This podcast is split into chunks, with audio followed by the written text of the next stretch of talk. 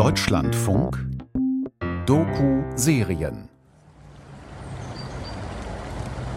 Ein alter Plattenbau aus der Sowjetzeit am Rand von Tiflis, der Hauptstadt von Georgien.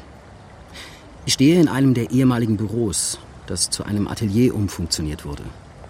Durch die großen Fenster sehe ich unter mir die Altstadt mit ihren zahlreichen schlichten Kirchen und alten kleinen Häusern. Hinter mir, auf der anderen Seite des Bürogebäudes, ragen die waldbedeckten Berge auf.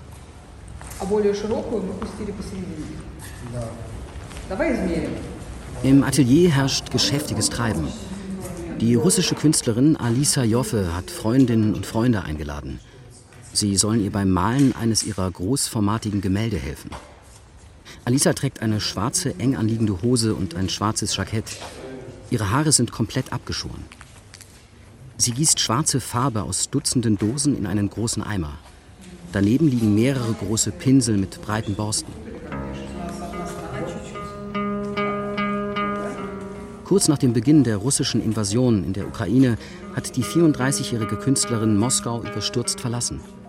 Zu groß war die Angst, dass Putin das Kriegsrecht verhängen könnte und niemand mehr das Land verlassen darf. Ihr neues Atelier, ein 80 Quadratmeter großer Raum mit hoher Decke und grauen Betonwänden, wurde ihr von einem georgischen Unternehmer kostenfrei zur Verfügung gestellt. Denn Alisa Joffe gehört zu den wichtigsten zeitgenössischen Künstlerinnen Russlands. Erwünscht ist sie dort trotzdem nicht mehr.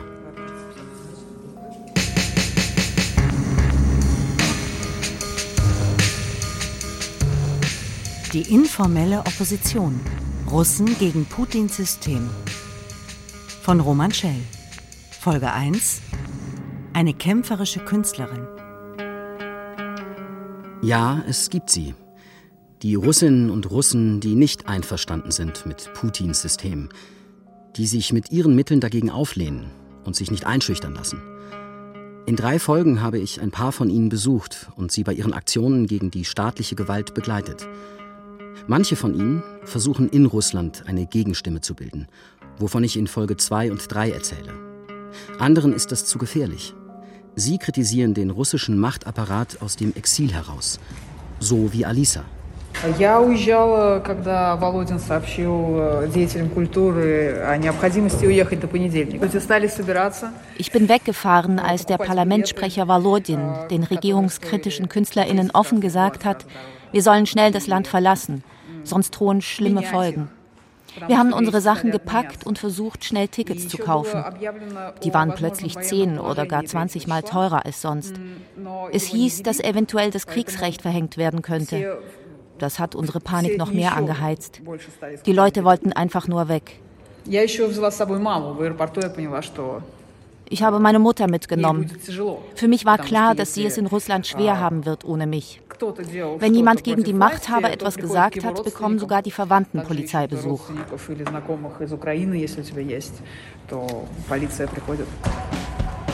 Alisa Joffes Kunst ist vom Punk inspiriert. Ihre provokanten Werke wurden nicht nur in einer der größten und berühmtesten Kunstsammlungen Russlands, der staatlichen Tretjakow-Galerie in Moskau, ausgestellt, sondern auch in Westeuropa. Zum Beispiel in der angesehenen Galerie König in Berlin. Ihre Bildsprache ist immer gleich. Dicke schwarze Pinselstriche auf weißem Untergrund. Putin mit einem Speer im Mund. Der Oppositionspolitiker Nawalny nach seiner Vergiftung. Folterszenen in russischen Gefängnissen. Erotische Darstellungen selbstbewusster Frauen. Schon vor dem Krieg in der Ukraine hat sich Alisa kritisch mit den Verhältnissen in Russland auseinandergesetzt. Ihre drei Lieblingsthemen Politik, Religion und weibliche Emanzipation. Alles Sujets, die dem Staat mehr und mehr ein Dorn im Auge sind.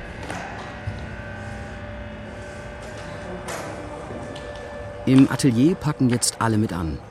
Zuerst wird eine Folie als Malunterlage vor die Wand gelegt.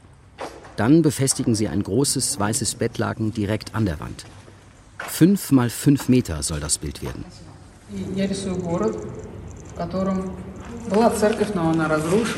Ich male eine Stadt, in der es früher eine Kirche gab, aber sie wurde zerstört. Das Kreuz ist abgestürzt. Man sieht die Gräber mitten in der Stadt. Bei den Gräbern sieht man die Kreuze. Sie verwandeln sich in Panzerfallen und in Hashtags. Man sieht die Panzer mit dem Z-Zeichen. Sie stehen für die russische Armee, die auf Zivilisten schießt und Häuser zerstört. Maschinengewehre liegen herum, Militärjets fliegen umher. Und in den Gräbern sehen wir Menschen oder Teile von Menschen. Was da entsteht, ist ihr erstes Werk im georgischen Exil. In seiner einfachen Symbolik erinnert das Bild an eine kindliche Zeichnung mit sehr düsterem Inhalt. Alisa möchte dieses Bild gerne ausstellen. Bisher weiß sie aber noch nicht, wie sie das anstellen soll. Auf jeden Fall wird sie es, wie alle ihre Bilder, im Internet veröffentlichen. In Russland könnte sie für solche Antikriegsstatements im Gefängnis landen. Im Nachbarland Georgien solidarisieren sich viele Menschen mit der Ukraine.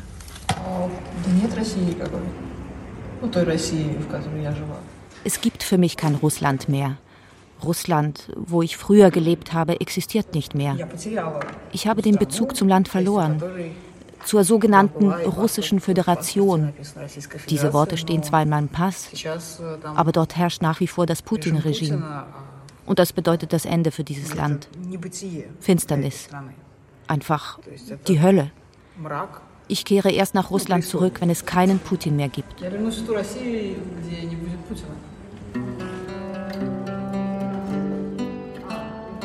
Auch Alisas Freundinnen sind vor Zensur und Willkür in Russland geflohen.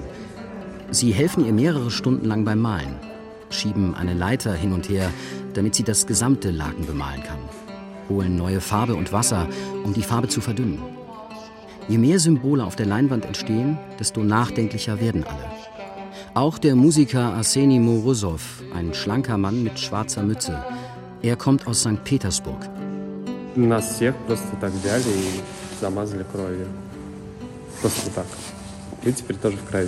Wir wurden von der Regierung alle mit Blut beschmiert.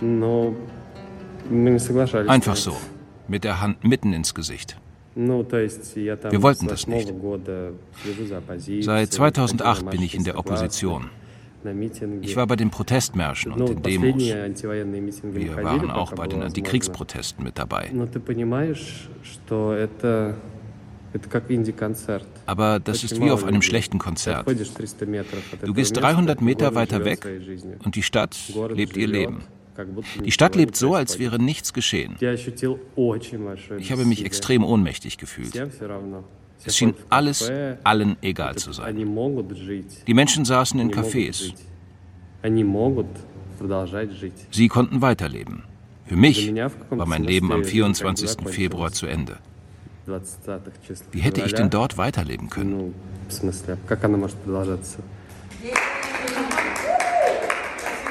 Erst am späten Abend ist das Team fertig mit dem Bild. Alle sind glücklich über das Ergebnis, auch wenn es gruselig und bedrückend wirkt. Als ich davor stehe, habe ich das Gefühl, dass der große Panzer mit dem Z-Zeichen von oben auf mich drauffällt. Der Blick auf die offenen Gräber und zerfetzten Leichen ist kaum zu ertragen. Alisa fotografiert das bemalte Laken und postet das Bild in den sozialen Netzwerken. Es bekommt den Titel No War.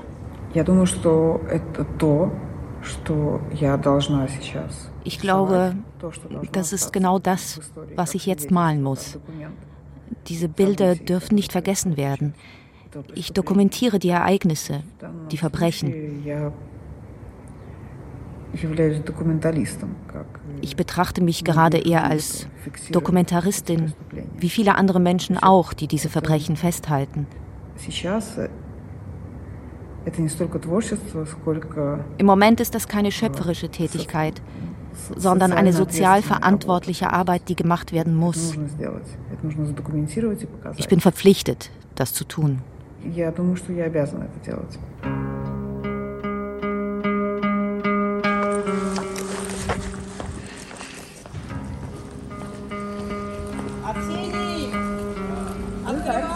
Arseni, mach das Tor auf.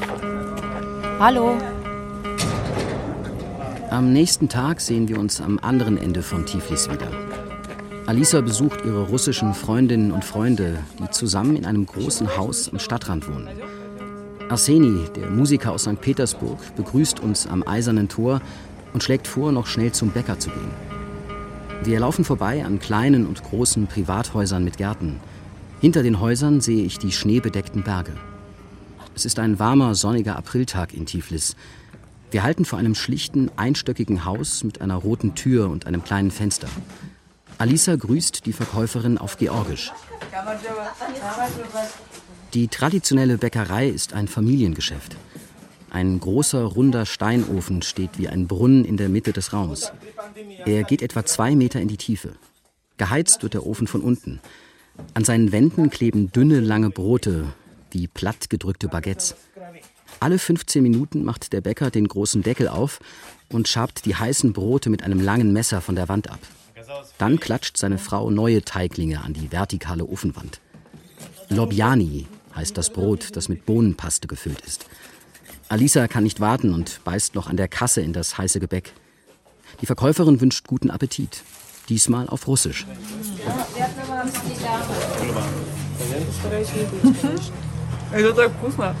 Das ist so lecker. Ich habe in Moskau noch nie so ein leckeres Brot gegessen. Das ist wie in meiner Kindheit in Taschkent. Seit ich in Georgien bin, esse ich jeden Tag Brot und kann einfach nicht aufhören. Deswegen habe ich auch zugenommen.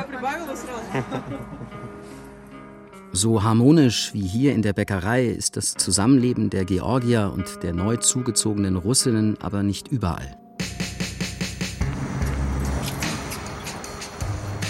Am Tag zuvor war ich mit Alisa und ihren Freundinnen in der Stadt unterwegs. Wir möchten gerne ein Konto bei Ihnen eröffnen. Wäre das möglich? Wir bräuchten eigentlich insgesamt vier Konten. Schau, auf dem Warteticket steht Ruhm der Ukraine. Wegen der westlichen Sanktionen gegen Russland sind ihre russischen Konten in Georgien gesperrt. Also versuchen sie seit Tagen, neue georgische Konten zu eröffnen. Aber das stellt sich als ziemlich schwierig heraus. Denn die georgischen Banken verlangen von ihnen, dass sie einen festen Wohnsitz und einen festen Job nachweisen können. Das können die meisten aber nicht. Mehrere Banken hat die Gruppe schon abgeklappert. Überall bisher nur Absagen oder leere Versprechen. Im Moment sind sie, wie die meisten Russinnen und Russen, auf Wechselstuben und das Bargeld, das sie aus Russland mitgebracht haben, angewiesen. Es ist unmöglich, eine georgische EC-Karte zu bekommen. Wir können nicht mal ein Visum bezahlen. Viele Leute nutzen die Zeit hier in Tiflis, um ein Visum für ein westliches Land zu bekommen. Man muss hier selbstständig werden, um eine Aufenthaltsgenehmigung zu bekommen. Erst dann kann man ein Schengen-Visum beantragen. Ich konnte ein Visum für England beantragen. Ohne Konto konnte ich das aber nicht bezahlen. Meine Nachbarin hat das dann für mich gemacht. Wir machen Halt bei einer kleinen Wechselstube, um Dollar gegen die georgische Währung Lari zu tauschen. Maximal 10.000 Dollar durfte Alisa aus ihrem Heimatland ausführen. Wie für die meisten ihrer Landsleute hier bedeutet das auch für sie, dass sie sehr sparsam leben muss. Aber ich bin glücklich. Es gefällt mir hier. Hier spürt man die Freiheit. Im Gegensatz zu Moskau liegt sie hier in der Luft. Zum Beispiel kann man auf Demos gehen und alles sagen, was man will. Hier finden Antikriegsdemos statt. In Moskau ist das verboten. Und hier finden sie vor dem Parlament statt. Jeden Tag.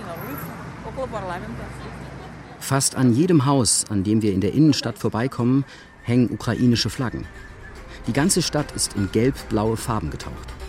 Immer wieder sehen wir aber auch Schriftzüge an den Häusern und Zäunen. Da steht auf Russisch Scheiß Russen, Russen haut ab. Russen sind hier nicht willkommen. Fuck Putin und eine ganze Palette von übelsten Schimpfwörtern für die Russen und ihren Präsidenten. Diana, eine Musikerin aus St. Petersburg, kann diesen Hass verstehen. Это значит принимать то, что ты солидарен и в какой-то степени причастен. ich nehme diese Slogans nicht persönlich.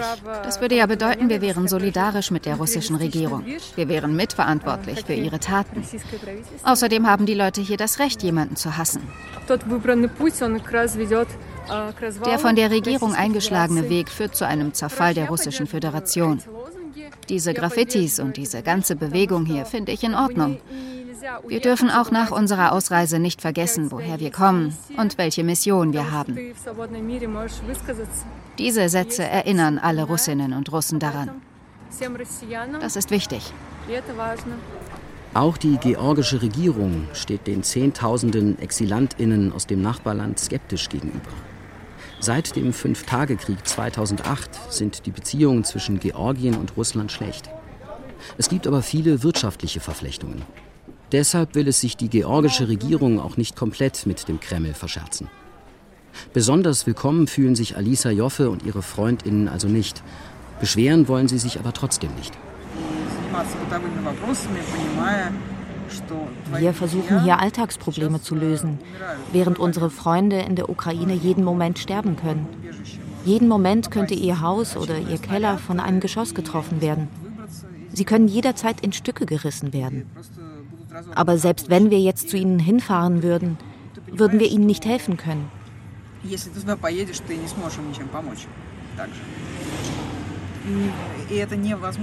Diese Machtlosigkeit versetzt einen in Angststarre. Das macht es sehr schwer, meine eigene Arbeit fortzusetzen.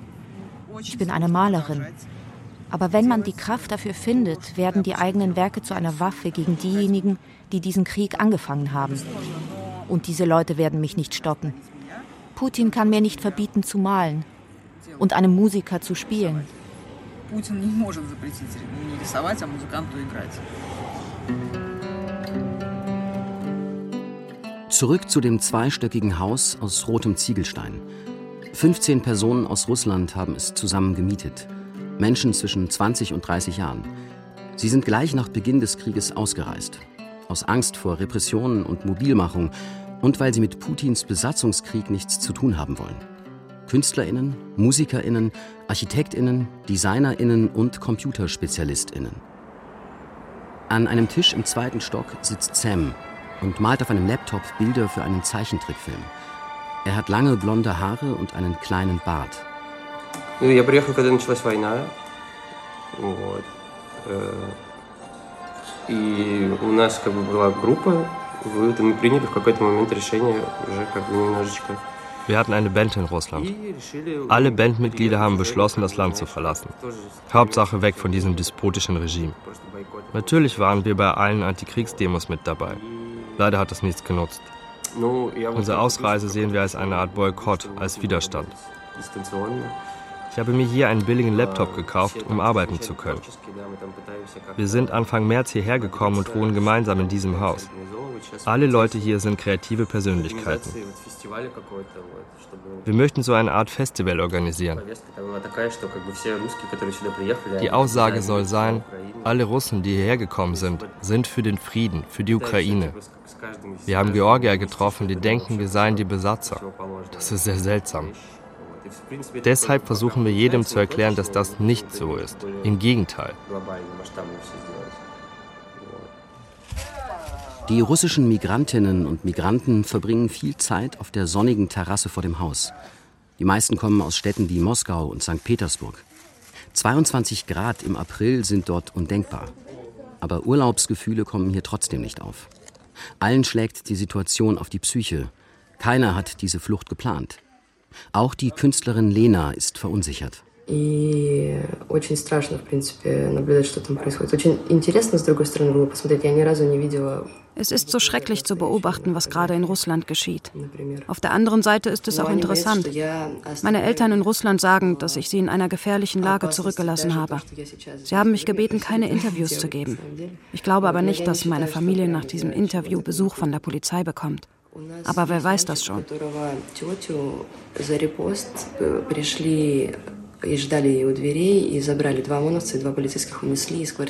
Die Tante eines Mitbewohners von uns wurde einfach festgenommen, weil sie einen Link bei Facebook geteilt hat. Zwei Polizisten haben sie vor ihrer Haustür abgeführt. Keiner weiß, was gefährlich werden kann und was nicht.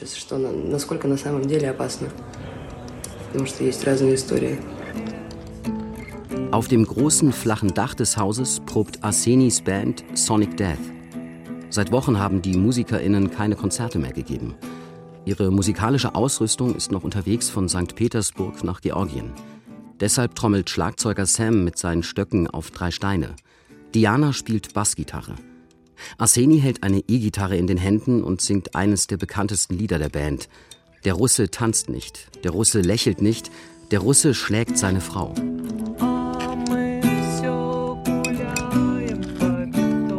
Zwei weitere Bewohner des Hauses sonnen sich auf dem Dach. Eine junge Frau macht Yoga am anderen Ende. Alisa sitzt etwas abseits an der Dachkante. Sie genießt die Musik ihrer Freunde, die Sonne und den Blick auf die Dächer von Tiflis. Immer mehr Bewohner und Bewohnerinnen des Hauses hören die Musik und kommen aufs Dach. Aus der Probe wird nach und nach ein kleines Konzert. Als sie gerade ein Lied spielen, das von einem Drachen handelt, der schon seit 100 Jahren das Land regiert und nicht vom Thron steigen will, kommt Alisa auf eine Idee. Wir brauchen noch eine Person, Genossen. Was wird das denn? Wir brauchen noch zwei Leute. Ein paar Leute holen eine Nähmaschine aus dem Haus und nähen zwei weiße Bettlaken zusammen. Sie sollen als Leinwand für ein gemeinsames Antikriegsbild dienen, das sie am Haus befestigen wollen. Etwa zehn Leute breiten das große Bettlaken auf dem Dach aus. Damit der Wind das Tuch nicht gleich wegweht, beschweren sie es an den Rändern mit Steinen. Mit Pinsel und Sprühdosen malt jede und jeder, was sie oder ihn bewegt. Bassgitarristin Diana malt eine Kirche.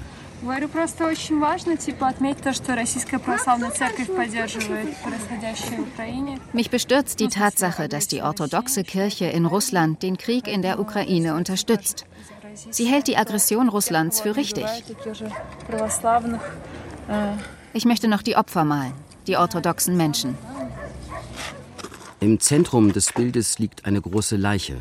Ein Kreuz liegt auf ihrer Brust. Bandmanagerin Olga malt gerade die Beine. Wie die meisten Leute hier ist sie in ständigem Streit mit ihren Eltern in Russland, die überwiegend auf Putins Seite stehen. Ein Generationenkonflikt.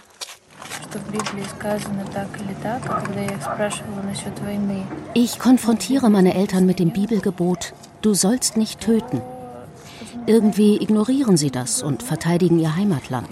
Sie sagen, du bist hier geboren und solltest dein Land bedingungslos lieben. Sie sagen, wenn du mit der Regierung nicht einverstanden bist, dann bist du dumm und unreif. Wenn du älter wirst, wirst du dich für deinen jetzigen Standpunkt schämen. Sie denken, ich zerstöre gerade mein Leben und breche alle Brücken hinter mir ab. Dabei haben sie mich selber die ganze Zeit gelehrt, dass ich barmherzig sein soll. Da passt doch was nicht zusammen.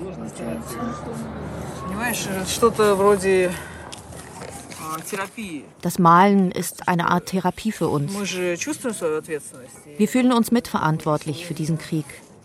Deswegen malen wir einen getöteten Ukrainer. Der Krieg ist ein Schock. Nicht nur für diejenigen, die vor Ort sind, die überfallen und getötet wurden, die den Tod von anderen mit ansehen mussten. Es ist auch für diejenigen ein Schock, die das Ganze beobachten und nichts dagegen unternehmen können. Nachdem sie noch eine ukrainische und georgische Flagge dazu gemalt haben, befestigen Alisa und ihre Freundinnen das Leintuch am Balkon vorne am Haus. Ein paar Leute halten auf der Straße an und schauen neugierig zu uns rüber. Nachbarn kommen aus ihren Häusern, um die Aktion zu beobachten. Dieses Bild wirkt abschreckend auf Menschen. Im Zentrum ist etwas Menschenähnliches. Zugleich aber wird diese menschliche Silhouette zersetzt und in ein Stück Fleisch verwandelt. Das macht Russland mit der Ukraine. Das hat Russland mit Georgien gemacht. Das machen Mörder. Es ist Abend geworden. Alisa verabschiedet sich und wir fahren mit dem Taxi zurück in ihr Atelier. Denn sie hat noch etwas vor. Ihr tägliches Ritual. Draußen ist es dunkel, als wir im Atelier ankommen. Alisa macht ihren Laptop an und projiziert Nachrichten aus der Ukraine auf eine große Leinwand. Dann setzt sie sich in einen breiten Sessel in der Mitte des Raums und lässt die Bilder auf sich wirken.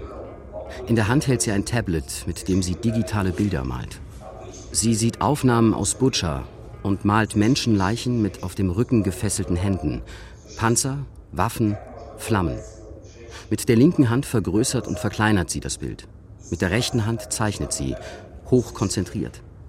Die Nachrichtenbilder verwandelt Alisa in Symbole, die schnell wiederzuerkennen sind. Gefällt ihr ein Bild, stellt sie es gleich ins Netz, auf ihre Webseite, auf Instagram und Twitter. Und dann bekommt Alisa eine E-Mail, die sie völlig überrascht. Einige georgische Parteien veranstalten am nächsten Tag eine große Antikriegsdemo vor dem Parlament. Übers Internet sind sie auf Alisas Antikriegsarbeiten aufmerksam geworden und laden sie jetzt ein, ihr Bild No War dort auszustellen. Alisa sagt sofort zu.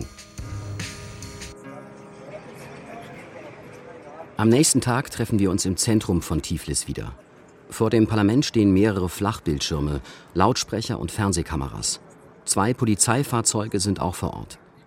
Alisas 5 mal 5 Meter großes Bild wird von fünf Georgiern auf einen großen Rahmen gespannt. Passanten laufen vorbei. Viele halten an und staunen. Alisa ist aufgeregt, aber auch froh.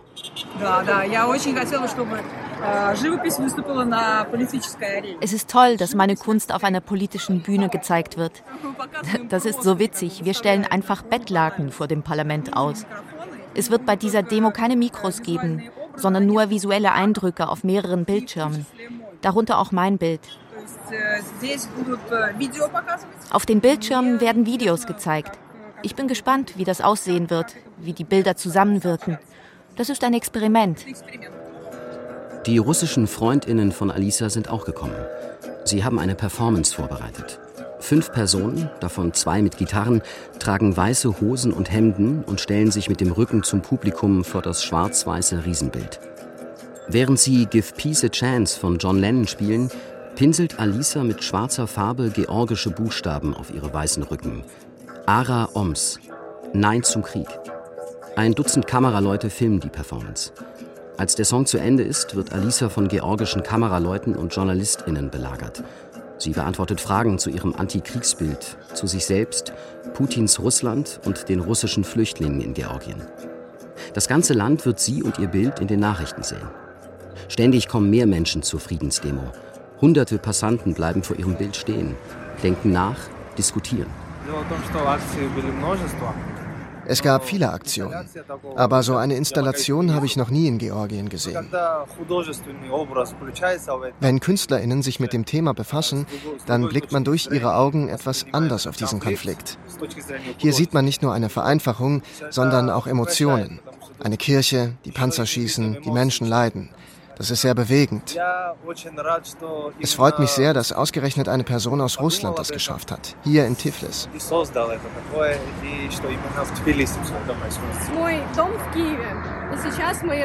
Ich komme aus Kiew. Alle meine Verwandten sind noch dort. Mein Haus wurde bombardiert. Meine Wohnung ist beschädigt worden. Die ganzen Fensterrahmen sind rausgeflogen. Ich bin noch vor dem Krieg ausgereist. Das Thema Krieg bewegt mich sehr. Ich habe überall Gänsehaut. Es geht um mein Zuhause, um mein geliebtes Land. Ich will, dass der Krieg aufhört. Ich bin mit der Aussage von diesem Bild einverstanden. Warum machen Menschen sowas? Mir fehlen die Worte. Ich muss gleich heulen. Dieses Thema ist zu schwer für mich. Ich will so sehr nach Hause. Und dann werden auf den Flachbildschirmen Kriegsbilder aus der Ukraine gezeigt. Zwei Stunden lang. Untermalt von ukrainischer Musik.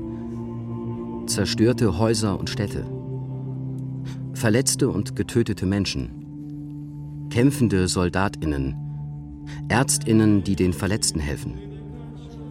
Alisa steht in der Nähe ihres großformatigen Werkes, schaut auf die Bildschirme und rührt sich nicht vom Fleck. Ich begreife jetzt, dass ich in Russland nur in meiner kleinen Community gelebt habe. Das waren Menschen, die sich für Philosophie interessierten und kein Fernsehen geguckt haben. Wenn, dann nur kritisch und distanziert. Neben mir lebten Menschen, die mit dem Regime einverstanden sind. Sie sind stolz darauf, was die russische Armee da anrichtet. Für mich sind das Monster. Das ist so schrecklich. Ich könnte vor Scham im Boden versinken. Ich begreife nicht, warum die Menschen mich hier überhaupt aufnehmen. Wenn mich jemand hier und jetzt schlagen will, kein Problem. Ich werde mich nicht wehren. Die Leute haben das Recht dazu. Aber sie tun das nicht. Sie bleiben Menschen. Wir können noch was von ihnen lernen. Statt Schläge zu bekommen, wird Alisa von vielen GeorgierInnen angesprochen, bekommt eine Einladung zu einer Ausstellung in Tiflis. Zum ersten Mal seit ihrer Flucht aus Moskau, sagt sie, hat sie das Gefühl, zu Hause zu sein, willkommen zu sein.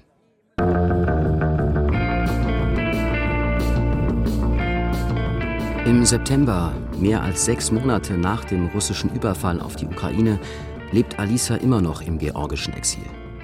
Sie malt immer neue Gemälde gegen den Krieg.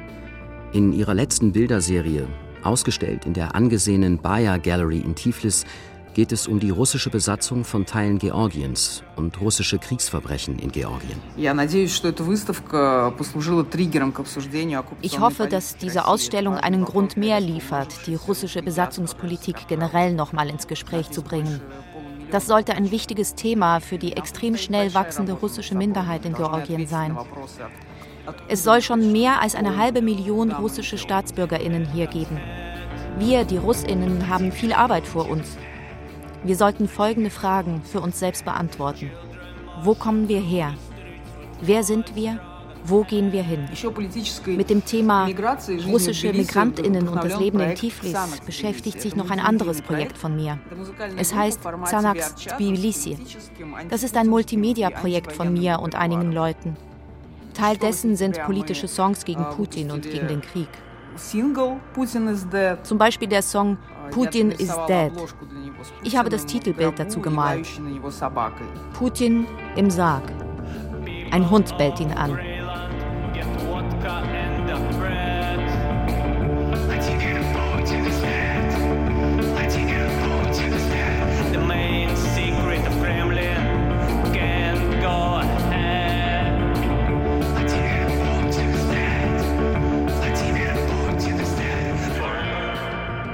Die informelle Opposition.